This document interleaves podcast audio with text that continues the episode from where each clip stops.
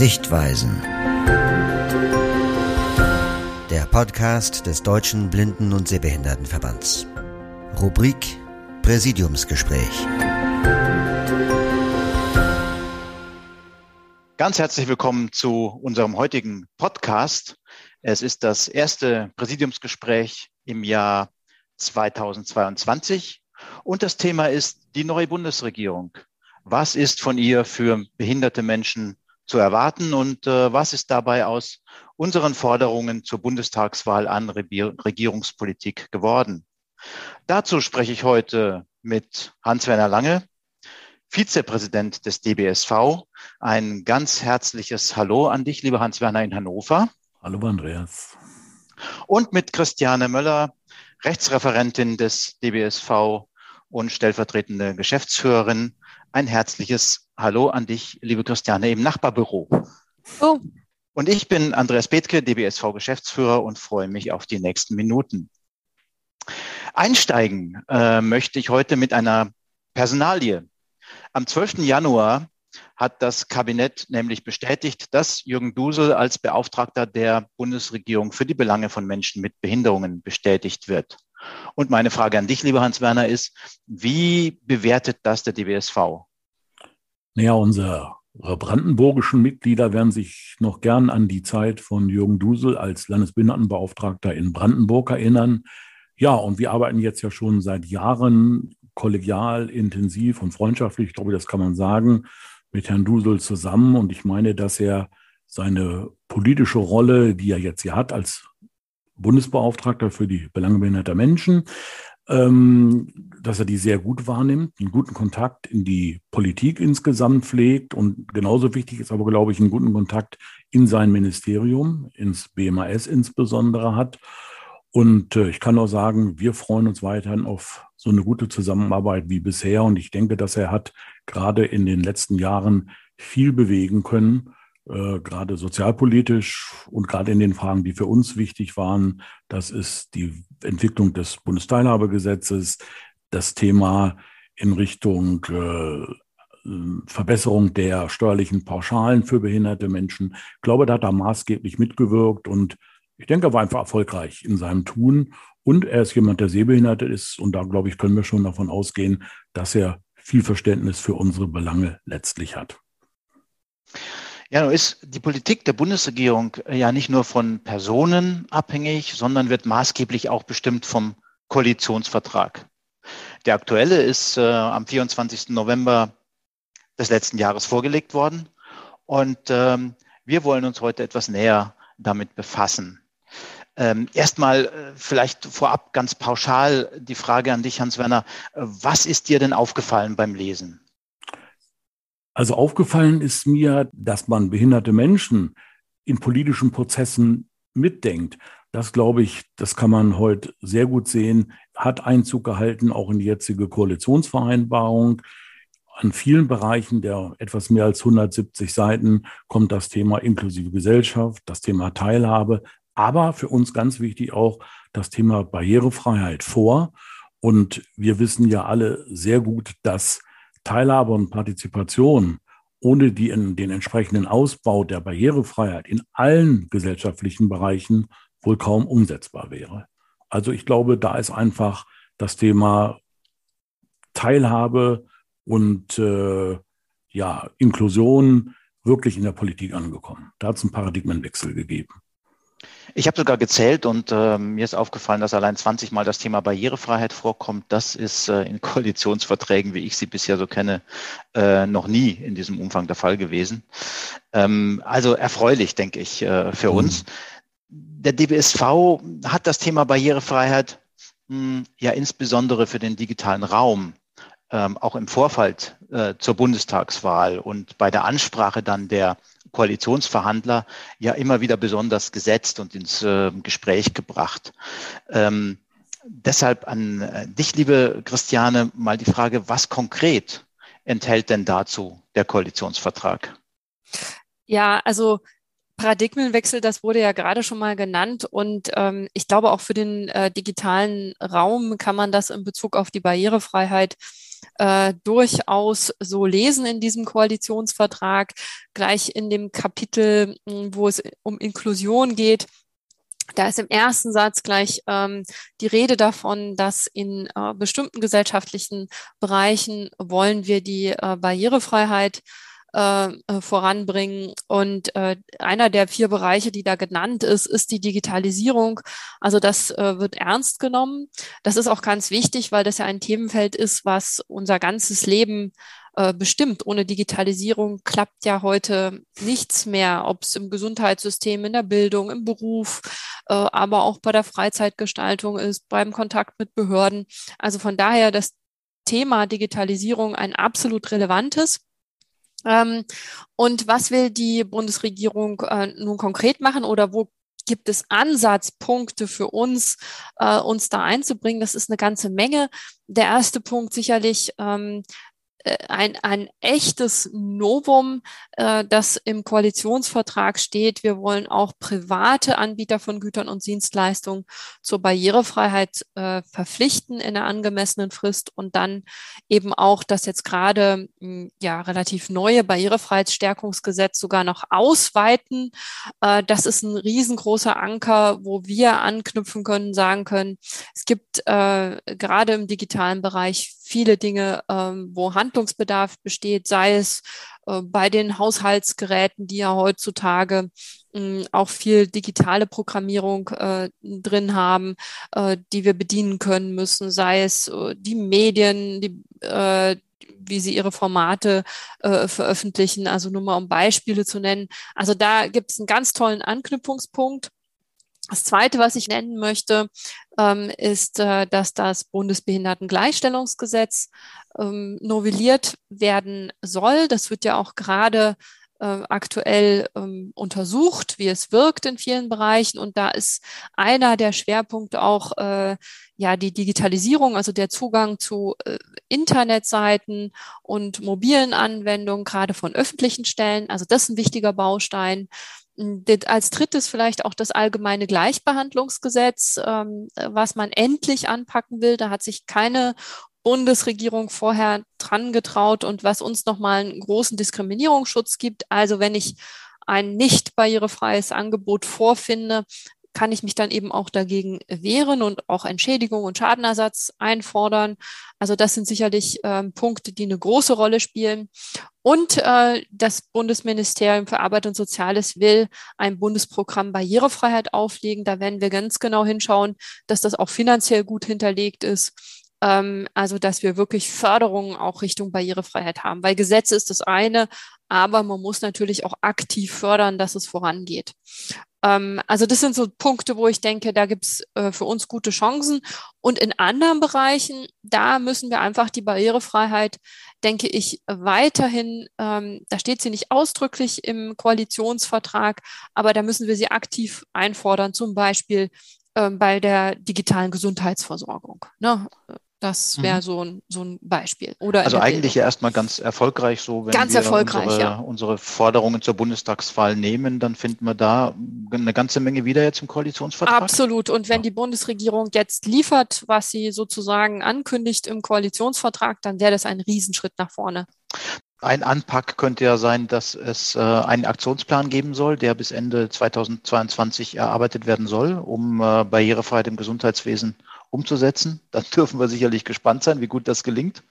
Ähm, und ähm, was anderes ist mir noch aufgefallen, dass mh, die Bundesregierung auch vorhat, den Bereich altersabhängiger Erkrankungen sich vorzunehmen und da ähm, auch einen Schwerpunkt mit drauf zu legen. Zum Thema Rehabilitation, dagegen sieht es nicht so gut aus für unseren Personenkreis. Wie siehst du das, Hans-Werner? Also ich denke, da werden wir weiter drum kämpfen müssen. Da ist vielleicht für einen Koalitionsvertrag die Anzahl der Menschen, die es betrifft, ein bisschen klein, aber für blinde und sehbehinderte Menschen ist das trotzdem weiterhin elementares Thema und unsere Mitglieder dürfen sicher sein, dass wir da uns verstärkt, wie auch in der Vergangenheit, weiterhin für einsetzen werden zu deinen Arbeitsschwerpunkten, Christiane, äh, in unsere Geschäftsstelle gehört ja auch die berufliche Teilhabe. Deshalb dazu an dich die Frage, was würdest du dazu denn herausheben aus dem Koalitionsvertrag? Ja, da ist, steckt eine ganze Menge drin. Also erstmal sagt die Bundesregierung, wir wollen sicherstellen, dass die Menschen möglichst lange im Erwerbsleben bleiben können. Mm, man tut eine ganze Menge auch äh, ja, für Empfänger von äh, SGB II-Leistungen. Aber was ich hier an dieser Stelle vielleicht hervorheben möchte, sind zwei Dinge. Das eine ist, man will mh, zur Verfahrensbeschleunigung für Anträge beitragen und jetzt äh, eine sogenannte Genehmigungsfiktion einführen, wenn ich eine Leistung beim Integrationsamt oder Inklusionsamt stelle. Das machen ja viele Berufstätige, zum Beispiel Arbeitsassistenz oder äh, bestimmte Hilfsmittel. Und da soll künftig gelten, wenn nicht innerhalb von sechs Wochen über den vollständig eingegangenen Antrag entschieden wurde, dann gilt die Leistung als genehmigt. Sowas ähnliches haben wir in anderen Bereichen auch schon mit, mit einer Zwei-Monats-Frist. Und das ist super, dass das jetzt fürs Integrationsamt äh, auch kommen soll. Das erhöht den Druck, wird aber, äh, denke ich, äh, nicht reichen. Das muss äh, insgesamt bei allen Trägern äh, noch schneller gehen, die da zuständig sein können, äh, weil einfach unser Berufsleben so schnelllebig ist. Das andere, etwas, ähm, was in der letzten Legislaturperiode schon mal versucht wurde, dann aber politisch nicht geklappt hat, ist ähm, die Ausgleichsabgabe für die Unternehmen, die keinen einzigen schwerbehinderten Menschen einstellen, äh, deutlich zu erhöhen. Also äh, da voranzukommen, da die Daumenschrauben anzuziehen. Und da bin ich sehr gespannt, äh, ob das diesmal äh, wirklich klappt. Angekündigt ist es sehr deutlich im Koalitionsvertrag und es muss jetzt einfach auch umgesetzt werden. Ähm, auch erfreulich, die Bundesregierung setzt doch darauf, äh, gerade den ersten Arbeitsmarkt zu stärken. Das heißt, die Mittel des Integrationsamts wirklich für die Integration in den ersten Arbeitsmarkt zu setzen. Und auf der anderen Seite aber für die Menschen, die in der Werkstatt für Menschen mit Behinderungen sind, äh, will man daran arbeiten, das Entgeltsystem äh, wirklich zu reformieren. Ich glaube, das ist auch dringend notwendig, äh, weil hier doch große Un Ungerechtigkeiten bestehen. Ja, da kann man ja sagen, da hat jetzt auch schon, ist die Messlatte hochgelegt worden. Nicht? Die Erwartungen gab es ja schon jetzt über Jahre und jetzt gilt es, das auch tatsächlich umzusetzen. Und da wird man letztlich die Bundesregierung dann auch dran messen müssen in der Zukunft. Genau, und das, äh, da muss ich wirklich sagen, unterscheidet sich der Koalitionsvertrag doch deutlich von dem, was wir so aus der Vergangenheit aus solchen Verträgen kennen. Also viele Dinge sind sehr viel klarer benannt im behindertenpolitischen Bereich. Ähm, sei es die Ausgleichsabgabe, sei es äh, die Verpflichtung, auch Private einzubeziehen. Ähm, äh, das ist an, an verschiedenen Stellen sehr viel klarer formuliert. Ähm, Im beruflichen Bereich müssen wir da wirklich noch drauf achten, so ein bisschen neben diesen ja, individuellen Geschichten, dass auch die Arbeitsumgebung wirklich in, inklusiv wird. Also äh, dass ich auch als Berufstätiger eben auf barrierefreie Software zu, zurückgreifen kann, weil sonst wird mir das auf Dauer nichts mhm. bringen. Vielleicht kann man in dem Zusammenhang, wenn ich das so sagen darf, aber auch feststellen, dass eben politisch ganz einfach dieser Koalitionsvertrag breiter aufgestellt ist. Wir haben eine Bundesregierung, die ja aus drei politischen Richtungen sich letztlich zusammensetzt. Und das merkt man, glaube ich, auch. Hier ist einfach der Wille, da bestimmte Dinge anders neu zu machen, attraktiv zu machen. Politik hat ja im Rahmen der Großen Koalition noch eine ganze Menge an Glaubwürdigkeit verloren und ich finde auch an Klarheit verloren. Und hier war es einfach nötig, jetzt doch ganz unterschiedliche politische Interessen zusammenzubringen. Und ich glaube, das macht dann diesen Koalitionsvertrag auch interessant. Und er musste ja auf Dinge wie Klimaveränderung, Umweltschutz, Energiewende. Da musste insgesamt ja reagiert werden und da waren hier sehr unterschiedliche Interessen zusammenzubringen. Und ich glaube, das merkt man letztlich auch jetzt bei den äh, sozialpolitischen Fragen, die im Koalitionsvertrag eine Rolle spielen. Insofern glaube ich, ist es eine völlig andere Grundlage, die also politische Grundlage, zu diesem, die zu diesem Koalitionsvertrag geführt haben. Und äh, ich glaube, dürfen wirklich gespannt sein, inwieweit dann sozusagen der Wille auf der anderen Seite und die politische Wirklichkeit dann auf Dauer zusammenzubringen ist. Da haben wir ja eher mit einem sozialpolitischen Sparhaushalt und äh, Koalitionsvertrag gerechnet und finden doch eigentlich ganz spannend einige äh, wesentliche Verbesserungen, die vielleicht sogar kommen könnten. Ein Wermutstropfen allerdings, Christiane, glaube ich, ist für unseren Personenkreis so der Bildungsbereich. Da sind wir nicht so untergekommen mit unseren Anliegen. Wie siehst du das? Naja, äh, ich sag mal so, Bildungs, äh, Bildung ist ja immer Ländersache. Das heißt, der Bund hat nur begrenzt Einflussmöglichkeiten. Wir haben ja gesagt, wir brauchen vor allen Dingen im Digitalbereich die Schüler, ne, durch Corona haben wir das ja gesehen, arbeiten ja äh, zu Hause mit digitalen Medien und da ist ganz viel eben nicht barrierefrei nutzbar für blinde und sehbehinderte Kinder und Jugendliche. Und da setze ich ein bisschen zumindest mal darauf, dass die Bundesregierung ähm, ernst macht mit der Forderung, dass sie mh, hm, eine chancengleiche, äh, bestmögliche Bildung allen Kindern und Jugendlichen bieten wollen. Und dazu gehört eben auch, äh, dass das Ganze barrierefrei funktioniert. Und dann kann man zumindest sowas wie den Digitalpakt ähm, nutzen und koppeln an Bedingungen, dass das dann auch bitteschön vor Ort äh, in barrierefreie Infrastruktur investiert wird, die Mittel, die da fließen. Also ich glaube, nur so hat man da einen Anpack, ähm, inhaltlich kann man schlecht äh, in die Länder aus dem Bund raus äh, hineinwirken. Äh, da braucht es die Länder schon selber, die da aktiv werden müssen. Ja. Du, Hans Werner, hast so ein bisschen die allgemeinen Herausforderungen äh, oder die Vorhaben der Bundesregierung äh, vorhin so ein bisschen angedeutet. Dazu gehört sicherlich, ähm, dass man sich eine Mobilitätsoffensive vorgenommen hat. Das ist ja was, ähm, was sicherlich ganz wichtig ist für die Gesamtbevölkerung, aber auch für uns möglicherweise einige Anpackpunkte bietet. Würdest du dazu was rausgreifen wollen aus dem Koalitionsvertrag? Für uns ist einfach ganz, ganz wichtig, äh, dass es hier darum geht, auch im Bereich des öffentlichen Personennahverkehrs äh, die Ausnahmen, die es gegeben hat, die dazu geführt haben, dass Barrierefreiheit nicht zeitnah und so schnell wie wir uns das eigentlich gewünscht haben, umgesetzt wurde, dass diese Ausnahmen wegfallen sollen bis 2026. Und da sind für uns natürlich Chancen drin. Wenn der öffentliche Personennahverkehr barrierefreier wird, dann ist er auch für uns sozusagen als Gesamtkette, und das wollen wir immer im Mobilitätsbereich, dass wir nicht nur den Transport sehen, sondern eine barrierefreie Kette brauchen von der Wohnung bis zum Ankunftsort und äh, da, glaube ich, werden im Augenblick auch insgesamt verkehrspolitisch in unserem Sinne so ein bisschen die Weichen gestellt.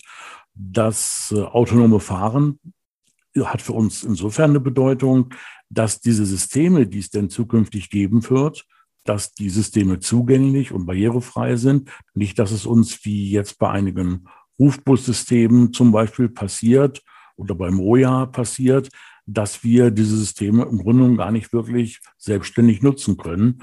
Und äh, da ist es wichtig, dass wir uns da jetzt in die Diskussion engagiert einbringen, damit wir da nicht außen vor bleiben. Und dann wird letztlich, wenn wir das würden, dann ist Teilhabe eingeschränkt. Und das mhm. kann nicht politisches Ziel sein.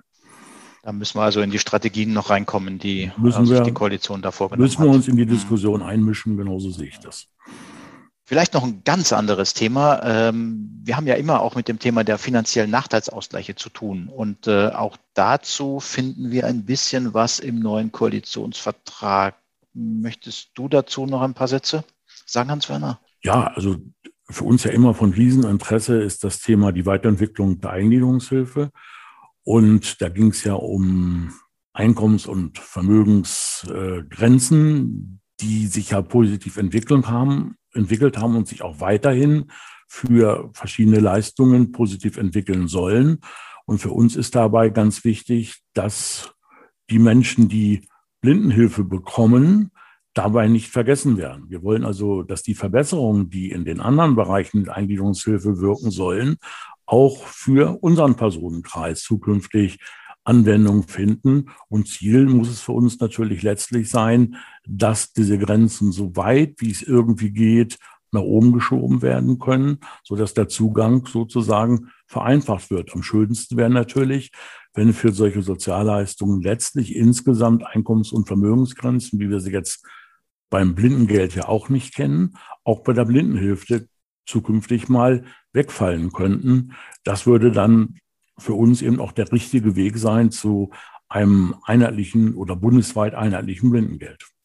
Ja, da wollen wir hin. Vielleicht noch ein Punkt, der sehr, sehr positiv ist. Wir haben ja ähm, den äh, Partizipationsfonds jetzt auf Bundesebene. Das ist ein, ein ja ein, ein Topf, aus dem sozusagen ähm, Arbeit von äh, Verbänden auf Projektebene ähm, für mehr politische Teilhabe, für mehr Partizipation von Menschen mit Behinderung beziehungsweise deren Organisationen ähm, erfolgen kann. Und dieser Topf, der soll verstetigt und sogar ausgebaut werden. Und das ist ganz, ganz wichtig, dass wir als Verband eben auch die Chance haben, ähm, unsere Interessen in alle Politikfelder einzubringen. Ja, es kam ja immer wieder durch, wir haben ganz, ganz große Aufgaben vor uns. Digitalisierung ist ja so ein Mega-Thema, äh, wo es in alle Bereiche reinragt wie so eine Krake. Und da braucht man natürlich auch entsprechend ähm, ja finanzielle Mittel, um auch genug Personal zu haben, um diese ganze Interessenvertretung auch stemmen zu können. Aber ich denke, da gibt es doch einiges Positives drin und wir müssen jetzt gucken, ähm, dass wir äh, wirklich einfordern, dass das, was im Koalitionsvertrag steht, auch äh, umgesetzt wird und auch eine Finanzierung bekommt. Mhm.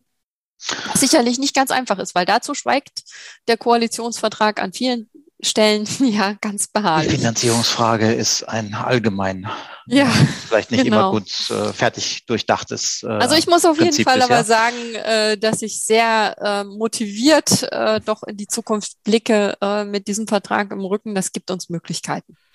Mir ist wichtig, dass wir daran arbeiten müssen, gemeinsam mit Partnern. Das heißt, die Vernetzung, glaube ich, halte ich für ganz, ganz wichtig, um die anstehenden politischen Aufgaben im sozialen Bereich auch stemmen zu können.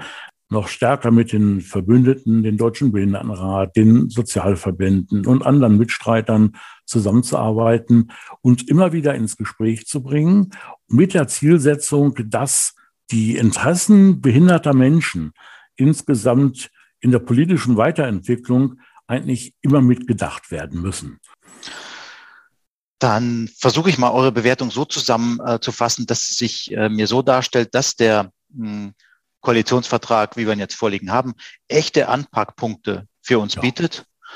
Immerhin vollzieht er äh, doch eine Art Paradigmenwechsel, kann man vielleicht sagen, eher weg von individuellen Leistungen in unserem Bereich und mehr hin zu gesellschaftlichen Ansätzen. Äh, wie immer wird aber alles jetzt dann äh, davon abhängen, äh, wie das Ganze umgesetzt wird. Und das wiederum wird äh, sicher auch von der Kraft abhängen unserer Interessenvertretung, die wir da einbringen können. Schön finde ich den äh, Titel des Koalitionsvertrags. Mehr Fortschritt wagen heißt er und äh, den finde ich deshalb gut, weil es nach meiner Auffassung und danke, da sind wir uns einig, mehr Fortschritt nur geben kann, auch mit mehr Inklusion.